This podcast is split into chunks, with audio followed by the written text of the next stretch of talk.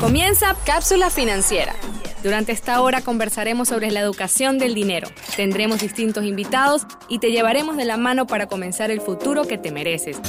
Bienvenidos a Cápsula Financiera. Muy buenos días y bienvenidos a Cápsula Financiera el espacio donde aprenderán a manejar sus finanzas correctamente y se mantendrán al día con las noticias de economía del país y del mundo. Conducido por Rodolfo Hernández y Valeria Corrales, bajo la producción y operación de Dariana Morales y JJ Cardona. Este programa fue posible gracias a Pioneer Mortgage Funding Orlando. Pueden contactarlos a través del 407-954-8825 o por las redes sociales arroba PMF Orlando y su página web orlandopmf.com. Recuerden que también pueden seguirnos en Instagram en arroba cápsula.financiera. Además ahora también pueden escucharnos por todas las aplicaciones de podcast favoritas. Así que si te perdiste el episodio pasado, tienes que ir ya a Spotify, Apple Podcast. Es así, y el día de hoy vamos a estar hablando de cómo montar un negocio y no morir en el intento. Primero que nada queremos aclarar que el orden de los factores que vamos a estar poniendo y los puntos que estamos poniendo, todos vienen de la Administración de los Estados Unidos para Pequeños Negocios, el SBA. No necesariamente todos estos puntos deben de ir en este orden. Sin embargo, vamos a hablar de puntos importantes y vamos a dar nuestra opinión. Valeria que ha montado sus negocios, yo que he montado mis negocios, vamos a estar dando nuestras opiniones. Es así. Lo primero que tenemos aquí es con quién debo asesorarme a la hora de abrir un negocio. ¿A quién debo recurrir? ¿Qué dirías tú, Rodolfo? Lo bueno, lo primero que tienes que tener es un buen contador, ¿ok? De acuerdo. Este, es algo que hablamos hace dos episodios cuando vino, vino la contadora y es, si yo no tuviera una grandiosa contadora o no tuviera una red tan grandiosa de amigas eh, profesionales a los que yo puedo llamar constantemente cuando tengo dudas, pues la verdad es que no creo que mi negocio sea tan exitoso como lo es en este momento, ¿ok?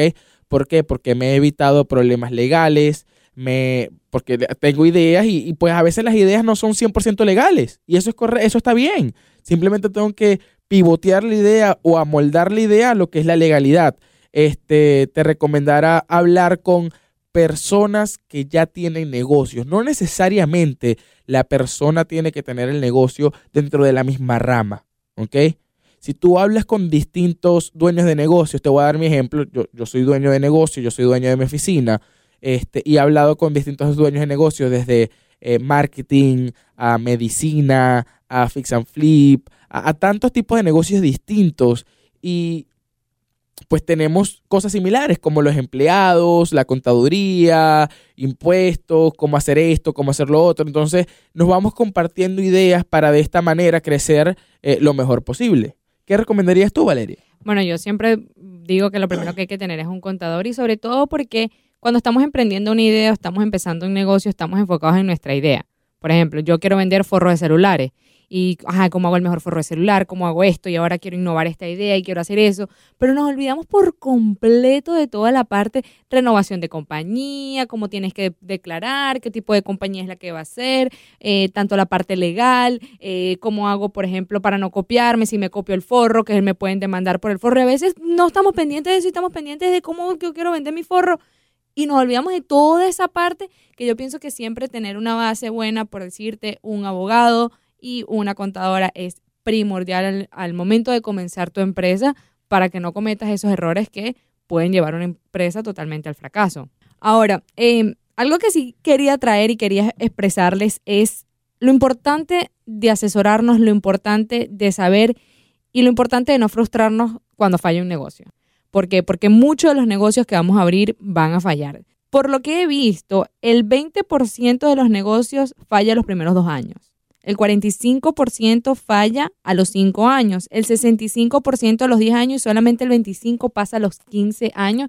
Y eso fue un estudio que se hizo este enero del 2022 comparado con los años pasados. Justamente ayer estaba hablando con eh, un amigo, lo voy a llamar amigo porque ya a este punto lo considero un amigo. Él fue uno de los primeros inversionistas, tiene una compañía bastante exitosa eh, de real estate con inversionistas internacionales, ¿ok? Inversionistas locales también. Y estábamos hablando de que, bueno, si un negocio ya tiene cinco años, pues ahí es donde uno cree, bueno, esto está para adelante, ya, ya esto está bien. Y realmente estos, los negocios son de día a día. Los negocios son de día a día porque cada día va a tener problemas. Entonces vamos primero con, vamos a empezar un negocio. Tenemos una idea, ¿ok? vamos primero a definir nuestra idea, ¿ok? ¿Cómo definimos la idea? Digamos que, este, como Valeria dijo, en este, este ejemplo vamos a vender eh, phone cases, forros de, de teléfono, ¿ok? Ahora, vamos a hacer un estudio de mercado. El mercado al que yo le quiero vender eh, estos cases de teléfono realmente lo necesita. ¿Quién es mi competencia? ¿Quién es mi comprador? ¿Cuál es mi target? ¿Qué quiero hacer? ¿Ok? Si yo no sé cómo funciona el mercado al que yo quiero entrar y al que mi idea, este, entre comillas, debería de estar, yo no sé realmente cómo colocar correctamente mi idea. Porque digamos que mi case eh, de teléfono es para Android. Esto es un ejemplo, ¿ok? Este, y las personas que utilizan Android, otra vez estoy aquí nada más haciendo eh, ejemplos, tienen de este, 50 a 75 años. ¿Qué hago yo haciendo un case para una persona que probablemente, digamos, un case más de marketing, de un trend que hay en TikTok? Una persona que tiene entre 15 a 25 años. ¿Va a funcionar esa idea? Muy probablemente no. Eso es una parte también que voy, que es que cuando tú vas a, además de estudiar el mercado, es también saber cuál es tu valor agregado, lo que tú vas a dar.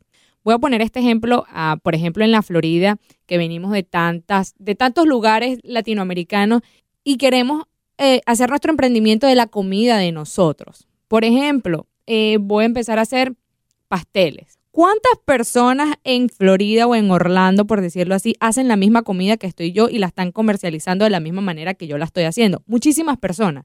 Entonces ahí siempre hay que preguntarse cuál va a ser mi valor agregado a lo que ya los demás lo están haciendo. Y lo estoy hablando ahorita, estamos hablando de comida, pero también sucede en la parte de servicios. Muchas personas me dicen, mira, yo quiero hacer seguros, pero hay demasiadas personas haciendo seguros. Y les digo, sí, pero esas personas no son tú. ¿Cuál va a ser tu valor agregado? Porque si tú vas a llegar y vender seguro, así como te digo, por ejemplo, alguien que vende empanadas, yo voy a llegar, voy a vender empanadas y ya. No, ¿cuál es tu valor agregado? Ah, bueno, voy a ponerle la bolsita bonita, voy a ponerle eso. Y así en, en, en nuestras culturas, o por decirlo, eh, por ejemplo, yo voy a hablar eh, como venezolana, hemos visto cómo personas venezolanas han crecido su negocio de unas maneras increíbles simplemente porque ha empezado a dar su valor agregado a lo que ya están haciendo y no irse por lo normal. Ok, bueno, yo hablé, yo vi que para hacer una oficina de impuestos yo tengo que hacer esto, esto, esto, estudiar impuestos, esto y esto. No, pero ¿qué es lo que puedes hacer que vas a llegar más allá? Ah, a dar un servicio personalizado. Tengo personas que me dicen, no, yo voy a casa de los clientes y lo hago al nombre, lo hago con los clientes. Yo hago primero una reunión por Zoom y de esa manera. Y eso es lo que te va a llevar, pienso yo, a poder entender primero qué es lo que vas a hacer, cuál va a ser tu mercado para tú poder empezar la idea con base y el por qué. Para mí, el, lo que está diciendo Valeria es el por qué. ¿Por qué voy a entrar en este mercado? ¿Por qué voy a ser diferente? Otra vez voy a utilizar eh, otra conversación con unas amistades también de hace mucho tiempo, ¿ok? Este, ellos comenzaron un negocio justamente de pastelitos, por eso me, me estoy acordando, ¿ok? Y una de las razones por la que ellos empezaron este negocio es porque estaban viendo que los pastelitos de Orlando, ¿ok? Eran muy grasosos y ellos querían pastelitos que no sean tan grasosos y no conseguían en Orlando pastelitos que no sean tan grasosos. ¿Qué tengo ahí? Tengo un porqué, tengo un valor. Y tienes un target. ¿Ok?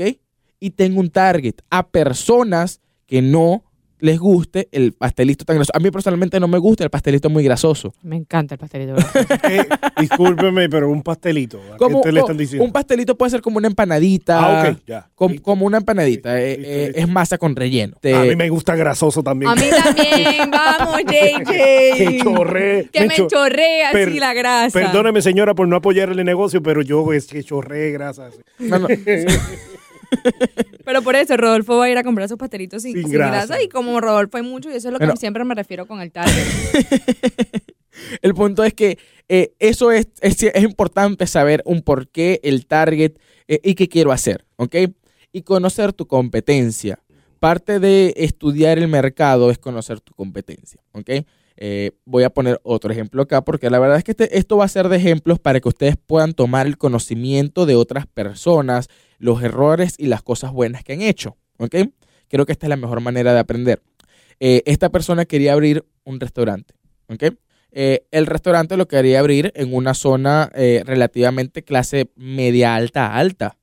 lo primero que tienes que hacer es ver qué restaurantes venden en esa zona. No, mira, venden estos tres restaurantes son los tops. ¿Según quién? Según Google Reviews, según Yelp, según OpenTable. estos son los mejores restaurantes que puedes seguir en la zona. ¿Y qué tipo de restaurantes son? ¿Son restaurantes locales o son cadenas? ¿Qué tipo de comida venden? ¿Venden comida americana? ¿Venden comida thai? ¿Venden comida eh, hindú? ¿Mexicana? ¿Qué, qué venden ahí? Ahora, además de eso, ¿qué tipo de demográficos tengo en la zona? Hay americanos, hay hispanos, hay afroamericanos, hay hawaianos. ¿Qué mercado tengo en la zona? Voy a abrir eh, un restaurante hindú donde hay nada más americanos. Puede ser, no te digo que no, pero tú crees que hay un mercado para eso. O es mejor si quiero abrir un restaurante, te voy a dar mi ejemplo, si yo quiero abrir un restaurante venezolano, ¿dónde lo voy a abrir? Donde yo veo que hay más venezolanos socializando. Me parece que es la mejor opción. ¿Qué opinas tú? Bueno, a mí me encanta eso porque eso es algo muy importante al momento de tener un food truck que es donde muchas personas que empiezan su, su, negocio de food truck tienen problemas y es en la localización de dónde voy a poner mi food truck. Hace mucho tiempo conversé con una persona porque tenemos esos lugares donde hay muchísimos food trucks y muchos me dicen, pero ajá, ¿por qué voy a poner mi, mi food truck ahí si al final del día ahí hay mucha gente y hay mucha competencia? Y esa persona decidió poner el food truck en XY, un estacionamiento lejísimo y le fue tan difícil empezar el negocio porque obviamente nadie veía el food truck. Entonces a veces tenemos una idea o tenemos una verdad que al final del día no es la verdad. Es nuestra verdad, pero no es la verdad del mercado. Entonces, pienso que al, momento de emprender tú tienes que tener una mente abierta a ver qué es lo que en realidad está pasando. Porque una idea es lo que tú tienes en tu cabeza y otra cosa es cómo se mueve el mercado. Y hoy en día hay muchas personas que te pueden asesorar. He visto en internet muchísimas personas que te asesoran a cómo montar un food truck y cómo poner el food truck en el lugar específico, en la zona que tú quieres, por la comida que tú quieres. Entonces, no pienses que tu idea es, lo, es lo único que va a ser, lo único que va a funcionar, porque en realidad te puedes estar equivocando y no lo vas a saber, porque el momento que lo sepas, te va a haber costado mucho dinero. Yo les agradezco a ustedes toda esta información y me gustaría que lo pongamos en algún lugar en la página de Instagram, por lo menos un link donde las personas pueden ver estos pasos en una página del gobierno, porque hay muchas personas que tienen muy buenas ideas, pero tienen esa como inmovilidad mental que los, los frisa, los detiene, porque no tienen una guía de qué es lo que yo debo hacer. Primero, como ustedes dicen, hablar con un contable, luego investigar el mercado, hacer todo esto, y es muy interesante y yo creo que muchas de las personas que nos están escuchando hoy o están recibiendo luz y próximamente van a abrir su negocio. Mí me gusta eso que dice JJ, que muchas personas le tienen miedo y lo va a decir algo. Emprender primero tiene que ser un golpe. Tiene que ser, ah, listo, voy a hacerlo. Ajá. Pero ese también voy a hacerlo, no es voy a hacerlo ya como me salga, como me salió. No. Porque ese como me salga, como me salió, puede que te salga bien. Porque hemos visto personas que le ha ido excelente haciéndolo de esa manera, pero les ha costado dinero y les ha costado tiempo. Y que te cueste tiempo es lo más costoso que puede tener un negocio porque en ese tiempo pudiste haber impulsado tu negocio a otro nivel y pudiste estar en otro nivel simplemente por no buscar la asesoría o no guiarte de los pasos de quienes ya saben el proceso. Porque abrir un negocio, sea cual sea tu negocio, te cuento que no eres el primero que está abriendo un negocio en los Estados Unidos y mucho menos en el mundo. Hay extremadamente muchísimas personas que ya han pasado por lo que tú has pasado, con diferentes experiencias muy similares a las tuyas, sí, pero ya lo han hecho y no estamos hablando de que esto es un arte de la luna ni nada que nadie haya visto. Hay muchas cosas en internet. Es que para ser honesto, al menos que sea una compañía de tecnología, que tú me estás diciendo que estás haciendo el nuevo Metaverse, para darte un ejemplo, muy probablemente lo que tú estás haciendo ya alguien lo hizo. No estás creando la rueda, estás mejorando la rueda. Y lo que podemos hacer es utilizar ese conocimiento previo para poder mejorar. Y vamos con nuestro segundo punto, que es hacer un plan de negocio. ¿Ok? Ahora, ¿Qué es un plan de negocio? Un plan de negocio, primero lo que tenemos que hacer es, ya tenemos la idea, ¿ok? Y es aquí donde vamos a definir cuál es el propósito del negocio, ¿ok? Vámonos con los pastelitos. Los pastelitos, el propósito del negocio es hacer pastelitos menos grasosos en Orlando, ¿ok? ¿A quién le voy a vender? Bueno, le voy a vender a la gente que le guste pastelitos y que no sean tan grasosos. Capaz mi mercado este, no va a ser Valeria. Capaz mi mercado va a ser Rodolfo. Ya tengo una idea de a quién le voy a vender, quién es mi mercado, cuál es mi meta. Bueno, mi meta económica es voy a eh, abrir un restaurante, ¿ok? Ahora, ¿cuáles son mis costos? Y esto es sumamente importante que tenemos que hacer y ser realistas con estos costos. ¿Cuáles son mis costos para abrir un negocio? Y para mantenerlo. ¿Ok? Vamos a, vamos a empezar con, con abrir. Y te digo por qué mantenerlos que me metí así de la nada Porque muchas veces creemos que abrimos el negocio y ya listo, tenemos ingresos. Y a veces no funciona así. Y muchas veces invertimos todo en abrir el negocio y no pensamos que el negocio probablemente se tenga que mantener sin ventas o sin ingresos por una cantidad de tiempo. Y pienso que eso también es muy importante. No, y que ese ingreso hay que discernirlo para lo que es. Por ejemplo, esto va para el negocio, esto es de ganancia, esto va invertido en publicidad. No todo es como para uno. ¿me Para uno. Y es ahí donde la gente se complica muchísimo. Entonces, digamos que los costos para abrir el negocio, estamos poniendo aquí un número, son 5 mil dólares. ¿Ok? Ahora, vamos a presupuestar cómo voy a abrir este negocio. Bueno, mil dólares se fueron al Estado abriendo la compañía. ¿ok? Aquí estoy dando nada más ejemplos. ¿Ok? Dos mil dólares se me van a ir entre el diseño, haciendo la marca, haciendo el logo, el Branding. nombre, haciendo más o menos quién soy yo, el branding. ¿ok? Luego me voy a gastar eh, tres mil dólares más entre materiales, papel, eh, una computadora capaz que sea un poco más nueva porque la que tengo ya tiene 10 años. Entonces, todas estas cosas las tenemos que tomar en cuenta al momento de abrir un negocio. ¿ok? Y tenemos que recordar que es un error extremadamente común que yo veo hablando con distintos clientes y con distintas amistades. No porque estás vendiendo el producto en 5 dólares, te van a quedar 5 dólares. Vendes el producto en 5 dólares y cuánto te costó hacer el producto. ¿Y cuánto te costó la hora de la persona que estaba haciendo el producto? ¿Cuánto te costó adquirir ese cliente? Y ¿Y una, cuánto te costó adquirir ese cliente? Algo tan importante, tu costo de adquisición de cliente. Es así, y como dice Rodolfo, uno no sabe exactamente cuánto le puede costar la idea, pero es importante sentarse y saber cuánto le va a costar la idea. Y una cosa que leí hace mucho tiempo es que tu negocio los primeros cinco años no está para darte dinero. Tu negocio los primeros cinco años es para hacerlo crecer, para que a partir del año cinco empieces a generarte un ingreso sin tener que tener tantos sacrificios. Porque, ¿qué pasa? Muchas personas al momento de abrir el negocio dicen, ok, yo quiero, obviamente la idea del negocio es adquirir dinero, porque ese es el- el fin al final del día, pero que sea un negocio rentable no va a suceder en el primer año. Puede que no suceda en el segundo año.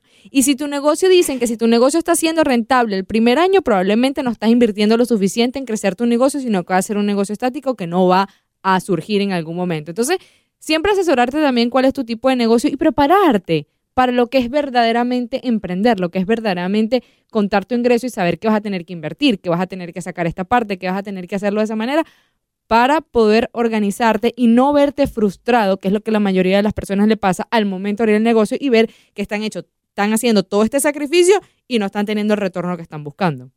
Y eso es un punto que, que es muy, muy importante. Eh, últimamente se ha dado mucho en las redes sociales que tú abres un negocio para ser libre, para ser dueño de tu propio tiempo. Esto no es verdad. Cuando tú estás abriendo un negocio, tú estás dispuesto a no dormir por el negocio, sangrar por el negocio, sudar el negocio.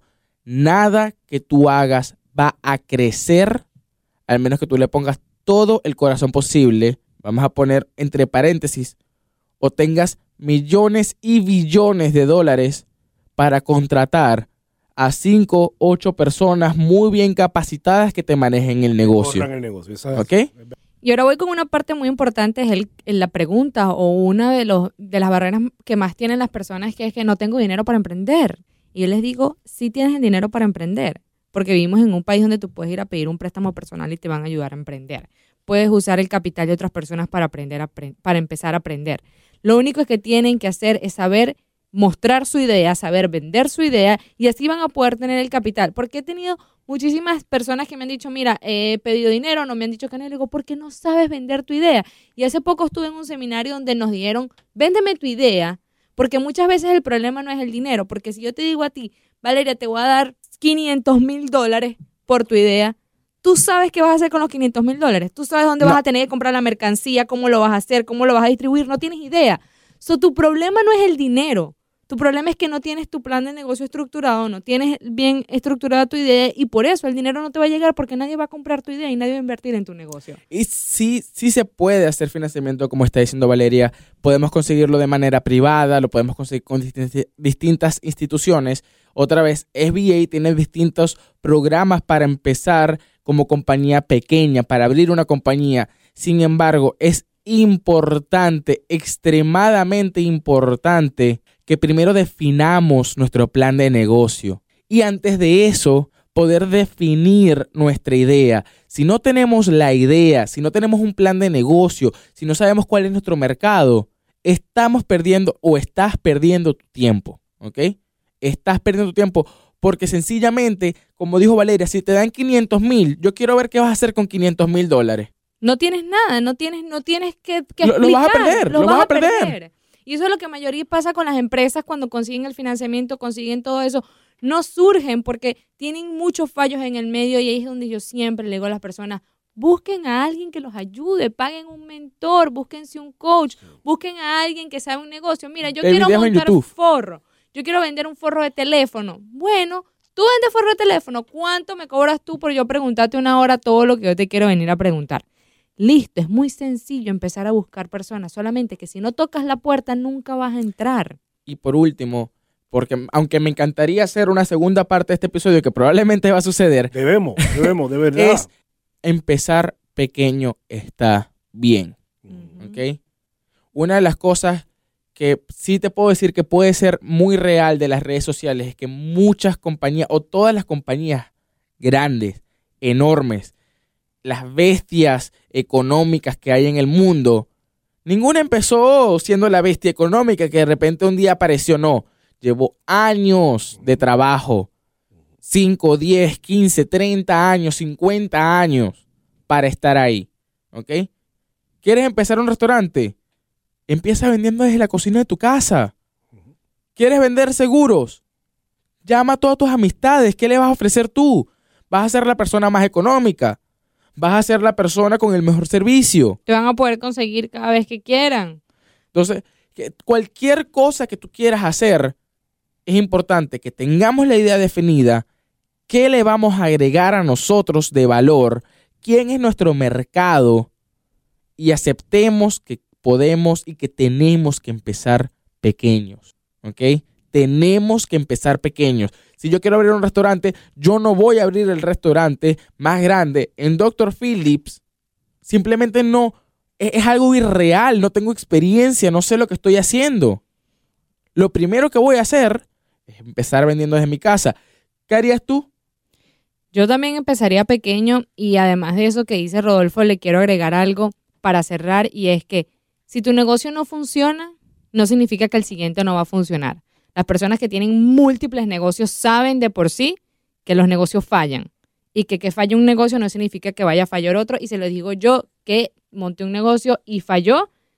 ¿Y Rodolfo? Yo he montado eh, múltiples negocios y han fallado múltiples negocios. ¿Ok? Y soy muy eh, agradecido del éxito, éxito que he tenido en unos negocios y también soy extremadamente agradecido de esos negocios que fallaron. Porque he ha tomado tanto conocimiento, he aprendido tanto que me ha ayudado no solo en cosas a futuro, pero los otros negocios y las otras cosas que tenía corriendo en mi vida, tanto laboral como personal, que el crecimiento es lo más importante y es lo que tienes que tomar de abrir un negocio. Y el plan de negocio muy importante siempre también. Es así. Entonces es muy importante saber tu plan de negocio, pero lo más importante para cerrar es que tienes que empezar. Tienes que empezar y recuerda, quieres abrir un negocio, tienes dudas, no sabes cómo hacerlo, puedes contactarnos en arroba cápsula.financiera. Estamos en Instagram, estamos en Facebook, estamos en Twitter. Mándanos un DM, te vamos a ayudar. Estamos aquí para ayudarnos entre todos. Muchísimas gracias por escucharnos. Este programa fue posible gracias a Pioneer Mortgage Funding Orlando. Recuerda que los puedes contactar a través del 407-954-8825 y si estás más interesado en este tema, no dudes en mandarnos ese DM. Es así. En la conducción del programa, Valeria Corrales y Rodolfo Hernández. En la producción y operaciones, Dariana Morales y JJ Cardona. Gracias por escucharnos y hasta el próximo sábado. Cápsula financiera. Una hora llena de valiosa información para construir el futuro que tú y tu familia se merecen. Te esperamos la próxima semana con lo último sobre dinero y cómo manejarlo. Cápsula financiera